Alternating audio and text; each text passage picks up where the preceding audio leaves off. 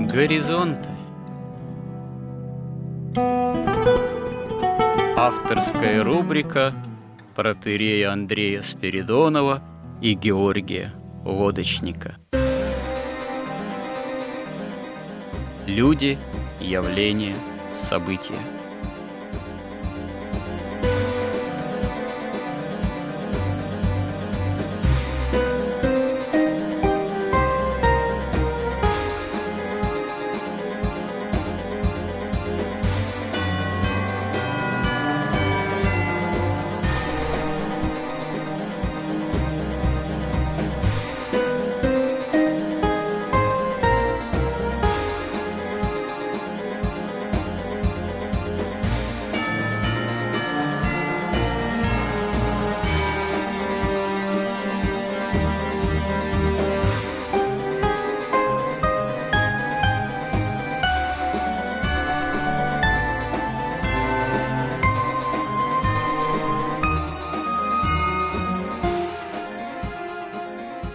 Добрый день, уважаемые радиослушатели. Продолжаем наш разговор в рубрике «Горизонты». Я протерей Андрей Спиридонов и мой постоянный собеседник Георгий Лодочник. В данном случае говорим о культуре. А в прошлых «Горизонтах», разговаривая о современной культурной и образовательной политике в России, оценки которые могут носить, к сожалению, неутешительный характер, тем не менее мы закончили предыдущий сюжет, предыдущий разговор на теме о необходимости свидетельства о неких положительных идеалах, которые должна ставить культура, искусство, может быть, в более узком смысле. И здесь э, тоже выводы не всегда утешительны, потому что очевидно, что и великая русская литература XIX столетия, она скорее предлагала образцы, образы героев далеко не всегда ну, что называется, положительных, а наоборот, или мучающихся какими-то проблемами, страдающих, а иногда даже и образы, которые имеют карикатурный характер и достойны действительно были сатиры наших великих писателей. А в 20 столетии в рамках советской культуры мы убеждаемся, что метод соцреализма как такового, он, в общем-то, создавал предлагал именно образы не жизненных персонажей, а скорее ходульных. И, конечно же, великая русская литература XIX столетия, она выглядит гораздо более убедительно, чем многие образцы советской литературы, особенно тех авторов, которые упражнялись, пытались что-либо создавать в рамках так называемого соцреализма. Но понятно, что одна из причин такого рода явлений — это отсутствие в литературе, в искусстве определенной иерархии ценностной, вот, или же искаженное, скажем так, восприятие задач литературы, искусства и культуры как таковой. Упомянули мы и Гоголя, в частности, мой собеседник привел мнение Константина Леонтьева, что одним из виновников того, что, собственно говоря, русская литература на протяжении XIX столетия больше упражнялась в том, что изображала таких, скорее, отрицательных персонажей, это как раз-таки был Гоголь, который с особым таким художественным мастерством, вот, с особой изобразительной силой предлагал таких тоже персонажей, достойных, в общем, такого действительно пера сатирика. Но вместе с тем, очевидно, что Гоголь сам и страдал от того, что его мастерство оно в особенности достигает блеска какого-то литературного применительно вот к такого рода персонажам. И в своей публицистике Гоголь, напротив, как раз-таки формулировал и ставил задачи того, что искусство должно именно водворять положительное в душу человека. Вот приведу цитату непосредственно из Гоголя. Искусство есть водворение в душу стройности и порядка, а не смущения и расстройства. Искусство должно выставить нам на вид все доблестные народные качества и свойства, чтобы каждый почувствовал их в себе самом и загорелся бы желанием развить и возлелеять в себе самом то, что им заброшено и позабыто. Другая немаловажная цитата из Николая Васильевича. Гоголь в своей статье «В чем же, наконец, существо русской поэзии?» спрашивает, была ли она ясным зеркалом всего нашего быта? Не была. Общество наше воспитывалось в неведении земли своей посреди земли своей. Поэзия наша не получала общества, не выражала его. Разве только хлестнуть бичом сатиры, а не передавать его в жизнь в образец потомству. Итак, поэзия наша не выразила нам нигде русского человека вполне, не в том идеале, в каком он должен быть, не в той действительности, какой он ныне есть. Черты человека величаво носятся по всей русской земле так сильно, что даже чужеземцы, заглянувшие вовнутрь России, ими поражаются. Недавно один из них, издавший свои записки, не мог скрыть изумления своего рода при виде простых обитателей деревенских изб наших. Как пораженный, останавливался он перед нашими маститыми беловуасыми старцами, сидящими у порогов изб своих, которые казались ему величавыми патриархами древних библейских времен. Не один раз осознался он, что никогда в других землях Европы не представлялся ему образ человека в таком величии, близком патриархально-библейскому. Ну вот сам Николай Васильевич Гоголь говорит о том, что на самом деле можно было бы много образцов найти великих среди простого народа, которые были бы сродни вообще патриархам библейским. Ну и где они в нашей литературе, в нашем искусстве и в нашей культуре все-таки? Ну, ответ заключается как раз вот в этой опять иерархии. Ну, иерархии познания, скажем, в данном случае. Не только познания, еще мастерства, искусства, какого-то труда духовного и душевного, и просто умственного, который нужно потратить. Ну, теоретически мы понимаем логически, тем более прочитав, конечно, Евангелие. И будучи добрым человеком по натуре, что да, надо описывать положительных героев, надо красоту народа описывать. Но если мы будем просто брать и описывать, что вот старец, седовласый, вот добрый и хороший, но это будет неинтересно. И это не получится произведение искусства. А вот. что нельзя никак интересно это описывать? Можно, почему? Я вот сейчас мы до этого дойдем. Один из примеров, например, у меня самых таких любимых. Но я хочу сказать, что вот Гоголь, он, например, написал очень поэтичное, красивое, замечательное описание православной литургии. Ну, это публицистика, скорее. Публицистика. А когда он хотел написать последний там, следующий том «Мертвых душ», он же ведь его вынужден был сжечь.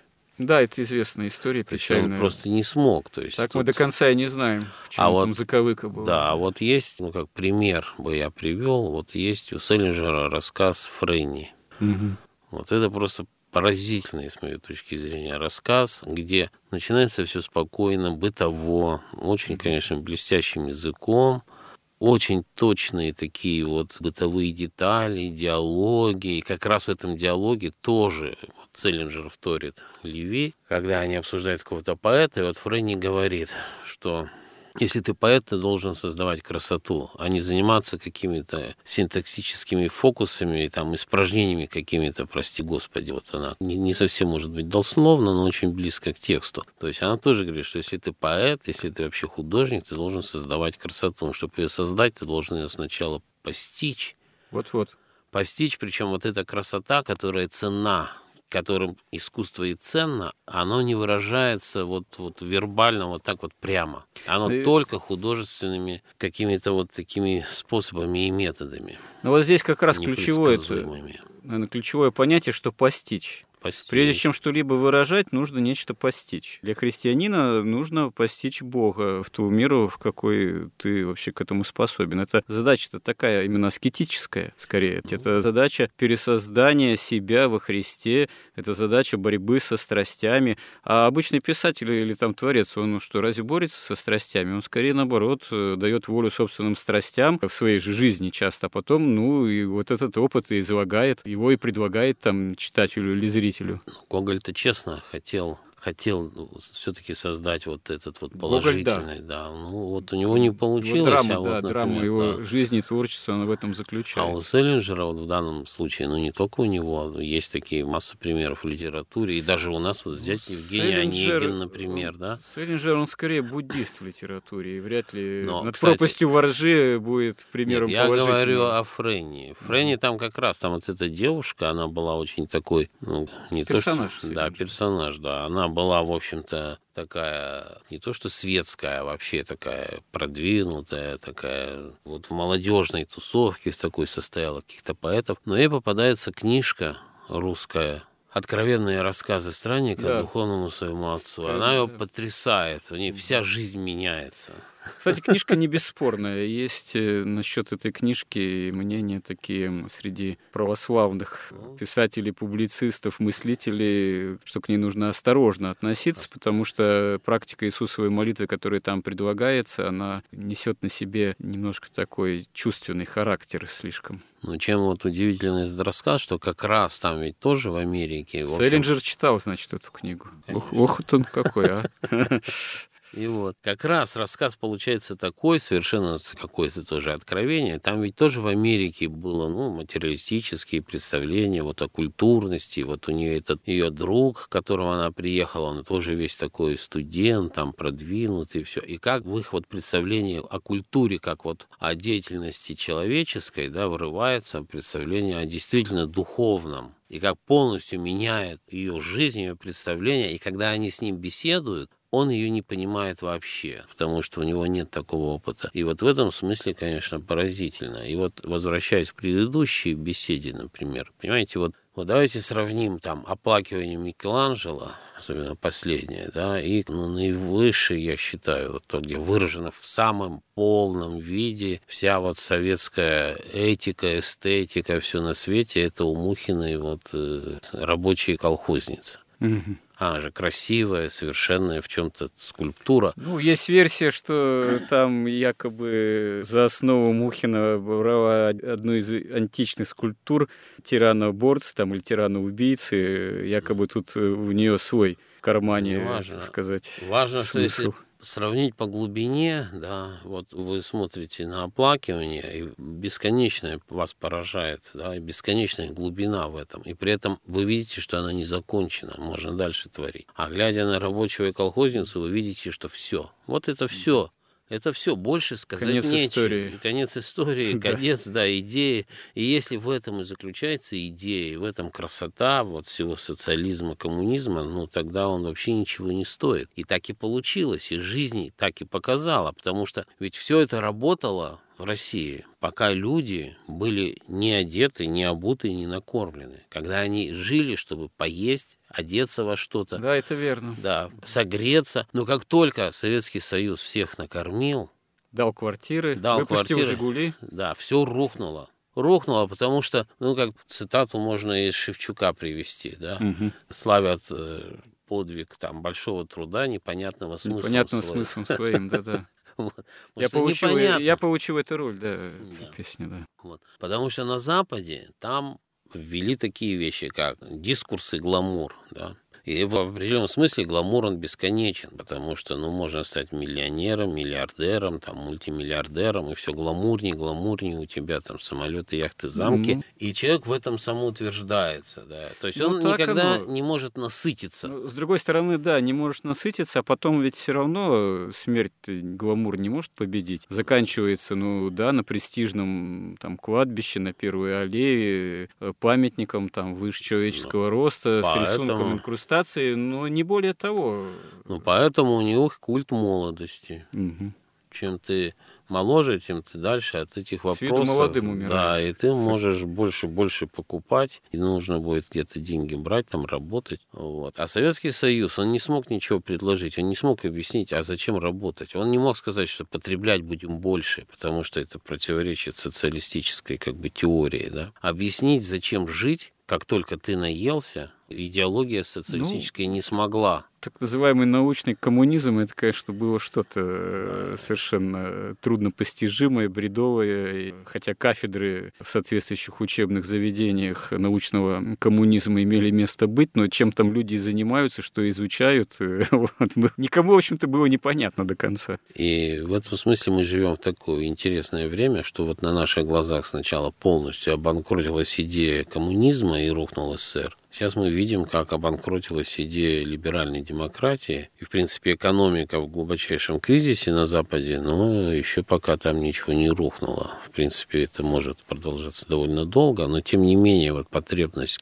возврату к традиции, христианству, она... Ну, здесь разные тенденции-то. Потребность-то она вот к возврату к традиции, она, собственно говоря, как исчистить, в каком проценте населения она вообще есть. Одновременно с этим вообще появляются совершенно идеи, например, трансгуманизма. Я тут как-то недавно прочитал в статье одного ученого, православного, на самом деле ученого с критикой вот такого трансгуманизма выступающего, что есть э, современные такие движения общественные, стратегические. В частности, есть такое движение, называется «Россия 2045». Оно знаете, что предлагает? Оно, значит, предлагает к середине вот этого столетия поэтапно, используя современные биомедицинские, компьютерные, там, прочие технологии, во-первых, создать полностью искусственное тело человека. Это раз. Во-вторых, создать полностью искусственный мозг человека. Это два. Третий этап — это создание сознания человека, который надо загрузить в это тело и в этот искусственный мозг. И когда уже вот это вот, скажем так, осуществим оказывается, тогда можно перейти еще к последнему решающему этапу, когда вот этот новый уже в новом теле с искусственным мозгом, искусственным самосознанием человек, он может потом уже находить себе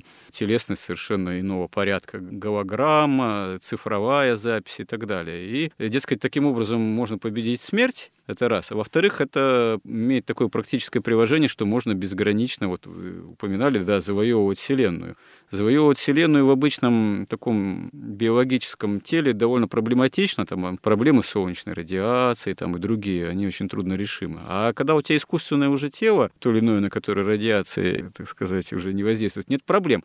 Это может показаться вообще какой-то совершенно бредовой фантастикой, но я посмотрел сайт этого общества, это на самом деле на полном люди серьезе утверждают, причем туда входит ряд ученых, там есть у них свой этот манифест, и, в общем-то, нам, христианам, это может казаться какой-то абстракцией, что ли, ну, мало ли, что там кто заявляет, но на самом деле, я не знаю, там, может быть, людям там в конце 19 века казалось, мало ли, что там Маркс описывает, заявляет, но проходит несколько десятилетий, и теорию Маркса на практике в России так применяют, что миллионы жертв, вот, и если начать применять потом на практике, пытаться такого рода тоже э, вот, э, трансгуманистические идеи, это человек перестает быть человеком, а человек, э, бывший, покушается на прерогативы Творца, вот, фактически. Это не безобидные вещи. Вот. Вы говорите, с одной стороны, да, необходим возврат к традиционному миру пониманию, к традиционному христианству, а с другой стороны, тут, знаете ли, предлагаются вот какие вещи. Тут наш философ Николай Федоров, который предлагал мертвецов воскрешать, он, можно сказать, отдыхает. А может, является одним из притечей такого трансгуманизма. Ну, я не знаю, понятно, что там бюджеты они намерены осваивать и много что сделать, но, во-первых, здесь тоже упущено из виду вот этот момент, а каким образом возникло вот это «я» человеческое.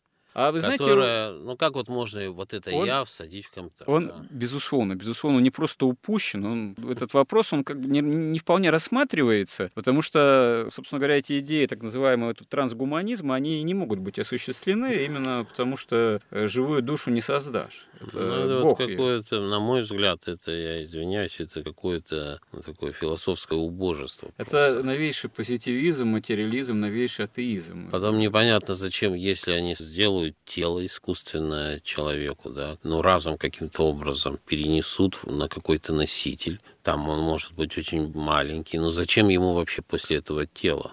А так, а, да, не нужно тело. Тело заменяется, биологическое смертное тело, страдающее, болеющее, но заменяется искусственным, которое не болеет, не страдает. А зачем а оно а потом... вообще нужно? Тело это? Но да. потом это как этап видимо. А потом он вообще заменяется там голограммой, цифровой записью, там еще чем-нибудь. Ну, то есть остается просто чистый разум. Ну, так э, об этом еще... Я уж не говорю. Об этом еще, э, это еще, не знаю, там еще в 17 веке возрожденческие там какие-нибудь я философы вы... мечтали, гомункулуса там создавали. Я уже не говорю там о таких вещах, там как, например, эмоции, да, а это уже не нужно. Какие Любовь, дружба, эмоции, там, родительство, вот, отцовство, об, об, дети, это уже все не нужно. Об это... энергии, например, да, вот я не знаю, вот там у меня конкретно были случаи, что я в молодости, я, например, простудился, простудился, вот уже должен был заболеть, я оставил четвертый концерт Бетховена, как-то так получилось, да, и я просто к концу этого концерта полностью выздоровел, то есть получил огромное количество энергии. Вот, и, ну, это все как-то упускается из виду, но самое главное, но совершенно невозможно я, вот это я, свободную волю. Ведь что такое разум? Разум – это же не просто калькулятор, как там, ну, говорили святые отцы, что это не просто калькулятор. По сути дела, разум – это соединение веры, воли и в том числе и чувства. Потому что чувство на самом деле составляет важнейшую часть вообще человеческого разума. Вера, на ней основан весь разум, потому что, как писал Честертон, например, мне очень нравится, что вот э, человек без веры, когда у него неправильные как бы вот первоначальные аксиомы, что разум в пустоте, разум без корней. Ну, да. Фактически да. возникает безумие. И безумие. учитывая, да, что человеческий разум, он ограничен по сравнению с божественным, и вообще он как бы бесконечен, он, поэтому вот разум, он весь основан на вере. То есть без веры не может быть разума. Это просто безумие возникает. Вот я так. даже думаю, вот грехопадение, мне очень часто кажется, что вот грехопадению не всегда один механизм первоначальный, что человек пытается, перестает верить Богу и пытается судить его волю с высоты некой абстрактной истины, которая якобы присуща разуму, который вообще не существует, потому что истина — это воля Бога живого.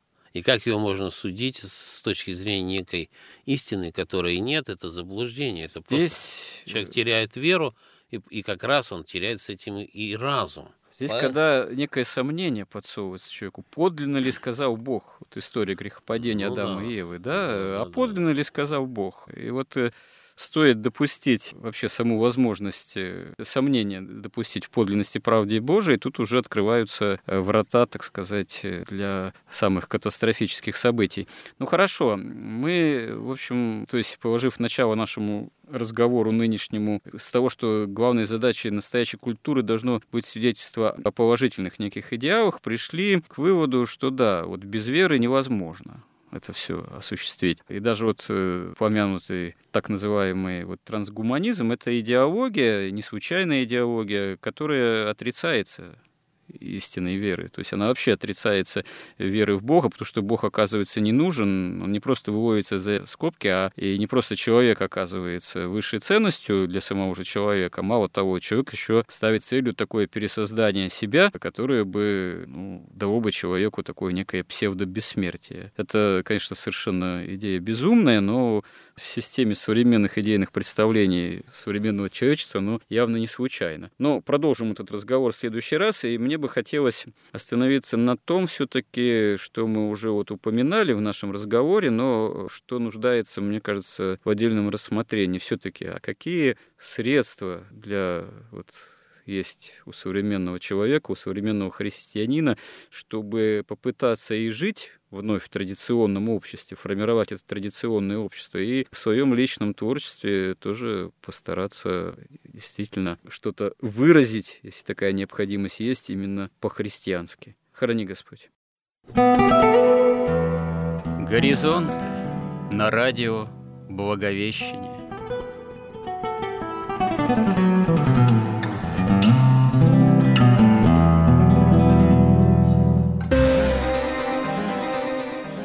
Разговор вели протерей Андрей Спиридонов и Георгий Лодочник.